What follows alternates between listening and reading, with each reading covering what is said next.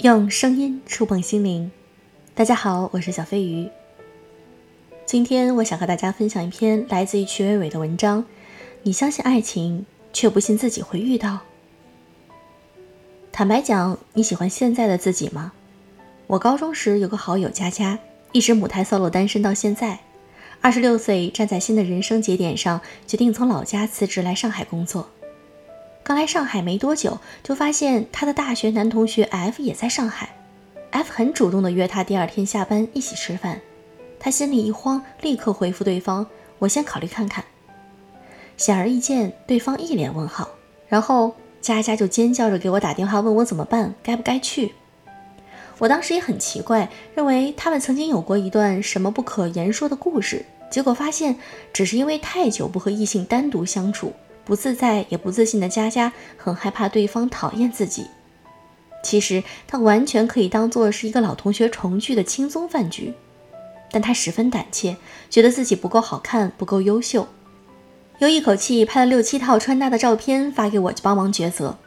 最后折腾了一晚上，她还是回复对方：“最近有些忙，还是改天再约吧。”以我对佳佳的了解，这样的结局似乎是可以预料到的。她从不觉得自己漂亮，更不觉得自己有什么闪光点。而且我发现很多女孩子似乎都是这样的，好像也逐渐陷入一种自我认知的怪圈儿，就觉得别人觉得你很好，但你从不会觉得自己哪里好。想起来姜思达之前拍过一组关于 Better Me 的短片，其中有一集是他来找来很多女孩子，独自站在一片白色的环境里，分别回答同一个问题，说出自己的三个优点。每个女孩大多流露出了同一种忧思，我不知道这个算不算是从犹豫到语塞，似乎三个优点都是很难坦然明确说出的。后来通过姜思达设置的艺术装置，每说出一个自己的优点，就可以朝着白色墙壁抹去一个彩色水球。舒畅的减压过程，也让他们越来越发现自己敢于说出优点。我很喜欢姜思达最后说的那段话：“你觉得世界是黑白的，你或许没有错。”那些喜欢的、讨厌的，或许不由分说，可你不是一团灰色。你的优点并非是模棱两可，说出来你无法复制的颜色，它们绚烂鲜活。当下看完，就让我接收到了很多感动。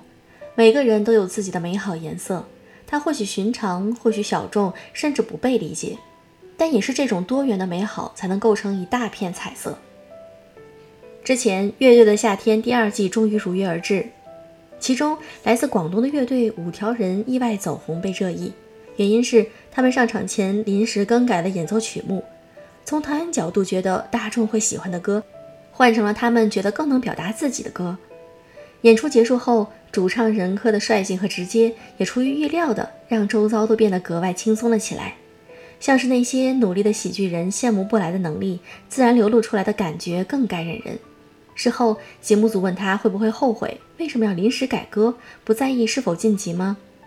此时的任科就像是一个艺术家，只做自己喜欢的事儿，音乐一起，感觉是哪一首就是哪一首。至于晋级与否，当然不在自己的考量范围之内了。不是不在乎晋级，而是更在乎自己。管什么该有的样子，我就是该有的样子。你也不需要特意的成为谁，而是因为你站在那里本身的样子，就会有人喜欢。如同奥黛丽·赫本的那句话：“我当然不会试图摘月，我要月亮奔我而来。”而如果你不喜欢这样独特的他们，那最后可以做到的就是尊重，尊重有人选择主流的方式生活，尊重有人选择小众的方式存在。我一直很喜欢敢说敢做的姜思达，从《奇葩说》开始关注他，一直到现在做出了豆瓣八点零的《仅三天可见》，做充满思考的短视频节目《透明人》，包括现在刚刚开的花店。每一个都打上了有关姜思达的强烈标签，那就是他做的，是别人复制不来的。在经历了一些不愉快的事情之后，一个人向内生长，深耕自己的独特之处，而后又不断的输出自己的认知和见解，与世界兴致盎然的交手，这样的姿态从容而美好。我迷恋一个人身上的易碎和脆弱，我珍惜一个人呈现出来的不同模式，我接受每一种存在，尊重每一个特立独行。动画片《探险活宝》里有这样一句台词：“每个人都是不同的，我们没必要深究，我们只需要尊重。”光落在你身上，就是专属于你的颜色和模样。当你学会拥抱自己的光芒，就能够被它源源不断的光和热注入爱和氧气，翻过险峻高山，跨过人山人海，重新抵达自己的新世界。彭欣说：“美好就是一种放松感。”姜思达说：“美好是灵魂互相感染，彼此传递温度。”斯文说：“相信美好，就不会随随便便输给生活。”日复一日的漫长生活里，我们正是在这种自我探索里，不断构建美好生活的基底。无论生长成何种模样，希望你都会成为自己喜欢的那个人，美好且充满力量。